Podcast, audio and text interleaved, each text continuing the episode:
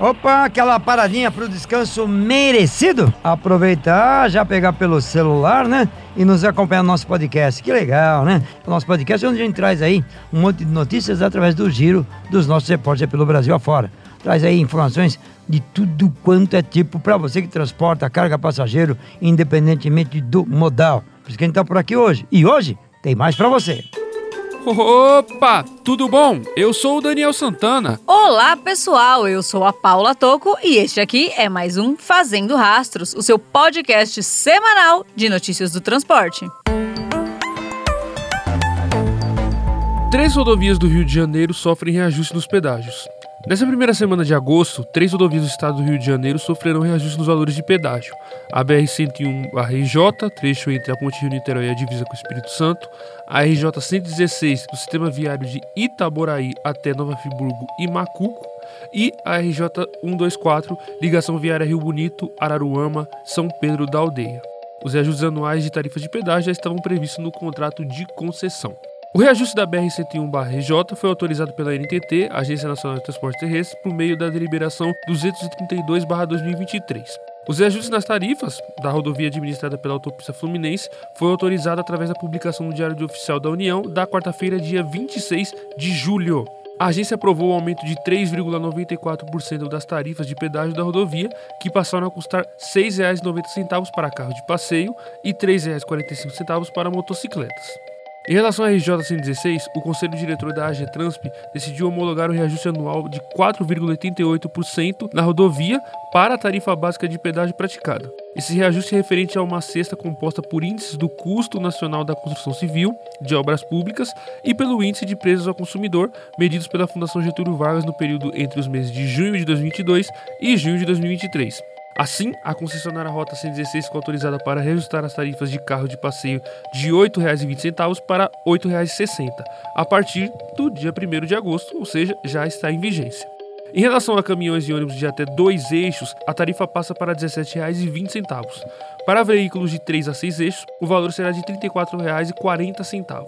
E acima de 6 eixos, será cobrada a tarifa básica multiplicada pelo número de eixos do veículo. Por fim, em relação à RJ 124, a agência reguladora homologou uma redução de 0,58% para a tarifa básica de pedágio praticada e de 0,35% para a tarifa básica de pedágio com adicional praticada. Dessa forma, a CCR Lagos deve reajustar a tarifa básica de pedágio dos atuais R$ 17,30 para R$ 17,20 e a tarifa básica de pedágio com adicional praticada entre meio-dia da sexta-feira e meio-dia de segunda-feira dos atuais R$ 28,80 passam para R$ 28,70. Os novos valores devem ser aplicados, ou seja, já estão em vigência desde 1 de agosto. A redução de 10 centavos na tarifa foi provocada por uma deflação registrada na cesta composta por índices do Custo Nacional da Construção Civil e de Obras Públicas da Fundação Getúlio Vargas, no período compreendido entre agosto de 2022 e agosto de 2023, sendo os índices dos últimos dois meses projetados conforme o contrato de concessão. A Via Lagos não apresentou a tabela completa dos reajustes e afirma que ainda aguarda a publicação das alterações no Diário Oficial da União. Ao ser divulgada, atualizaremos as informações aqui no Pé na Estrada. E se esse podcast é importante para você se manter atualizado, aproveite e indique também para os amigos para que eles também se mantenham sempre dentro dos assuntos do trecho. Áreas de escape já salvaram mais de 900 vidas em rodovias da Artéries.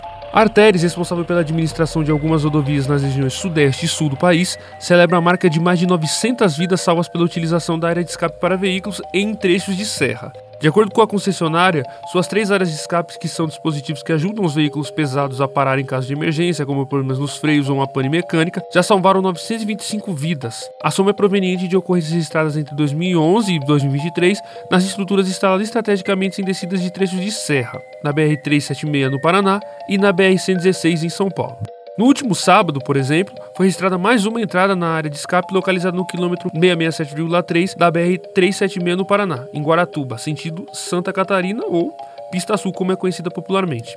Um ônibus com 32 ocupantes, sendo 30 passageiros e dois condutores, partiu de Iguatu, no Ceará, e tinha como destino Ituporanga, no estado de Santa Catarina.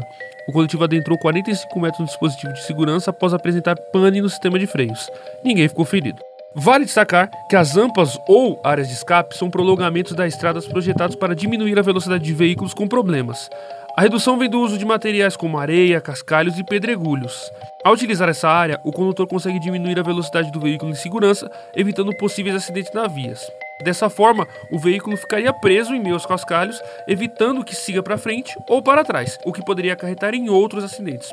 Um bom exemplo que muitos conhecem é a caixa de brita, onde vários autódromos pelo mundo, em diversas categorias, usam essa caixa e ali diversos tipos de cascalhos são colocados em alguns pontos da pista para evitar os acidentes mais graves. Além disso, o mecanismo preserva a condição física dos condutores, além de minimizar possíveis danos à estrutura do veículo. Devido à eficiência dessa área, existem projetos para instalação de outras áreas em outras rodovias. O tema entrou em pauta na Câmara dos Deputados em julho de 2022, onde o PL 1329-2022 prevê a instalação de rampas para caminhões em trechos com longas descidas para obter essa redução de velocidade e a parada segura do veículo. O texto prevê que os órgãos responsáveis deveriam levar em consideração, no momento da implantação das rampas, alguns pontos cruciais, como o tráfego total de caminhões, o histórico de acidentes, a velocidade média no trecho, entre outros aspectos. No momento, o projeto está parado na Câmara, aguardando o parecer do relator na Comissão de Viação e Transportes. Para mais informações, acesse lá pernaestrada.com.br.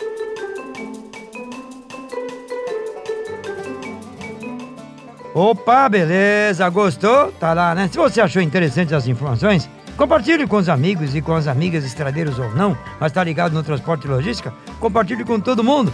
Se você quiser saber um pouco mais dos nossos podcasts, é só acompanhar em nossas plataformas digitais ou ainda você pode acompanhar a gente direto e reto ali no Apple Podcast e ainda no Spotify. E ainda você pode achar um pouquinho complicado, achar tudo isso, vai direto na página pernaestrada.com.br. Tem a aba lá em cima, na abertura, podcast. Vai lá e clica que você acompanha tudo que nós já falamos até agora. E amanhã tem mais. Abraço estradeiro, bom descanso, boa tocada e até lá. Quer mais informações do mundo dos transportes? Passe lá no www.penestrada.com.br. E o Fazendo Rastros de hoje teve a apresentação de Pedro Trucão, reportagens de Daniel Santana e edição de Bruno Moura.